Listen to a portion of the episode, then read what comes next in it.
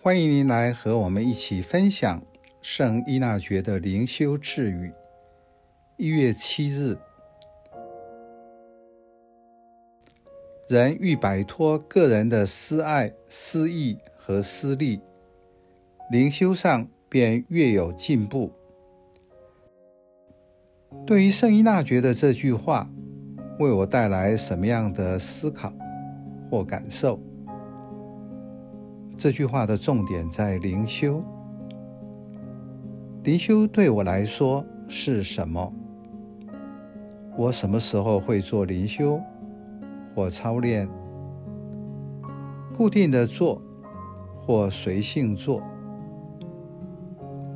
现在让自己安静下来，回顾过去的一段时间，发现自己做或不做灵修。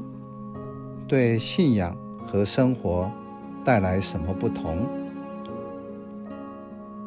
在反省觉察时，是否发现对于主日上教堂、遵守教会诫命、规则等的信仰方式，显然已经不能满足我的需要？这表示你做了灵修。内心对于天主有了更深的渴望，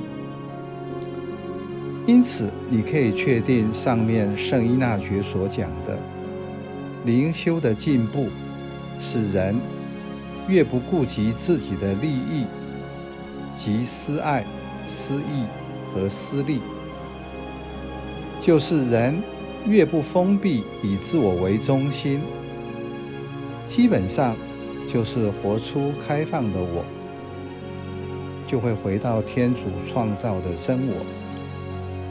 相反的，则是封闭的我、假我，生活越来越虚伪，活在天天需要化妆、戴面具的假象生活中。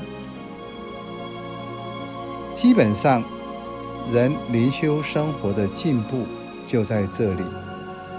活出真我，就是脱离私爱、私欲和私利的束缚，走向天主圆满的爱中。若望福音十二章，主耶稣以麦子落地做比喻，麦子必须死了才能结出子粒来。圣依纳爵以摆脱个人的私爱、私意。和私利来说明，许多时候面对死亡，为人是一个极大的考验，内心充满恐惧。依纳爵的灵修操练，帮助人逐渐摆脱假我的束缚捆绑，帮助人持续成长，使生命的品质愈来愈纯。天主子女的形象逐渐浮现。您今天可以选用他的祈祷方法，以各种省察、默想或默观，帮助自己摆脱个人的私爱、私意和私利。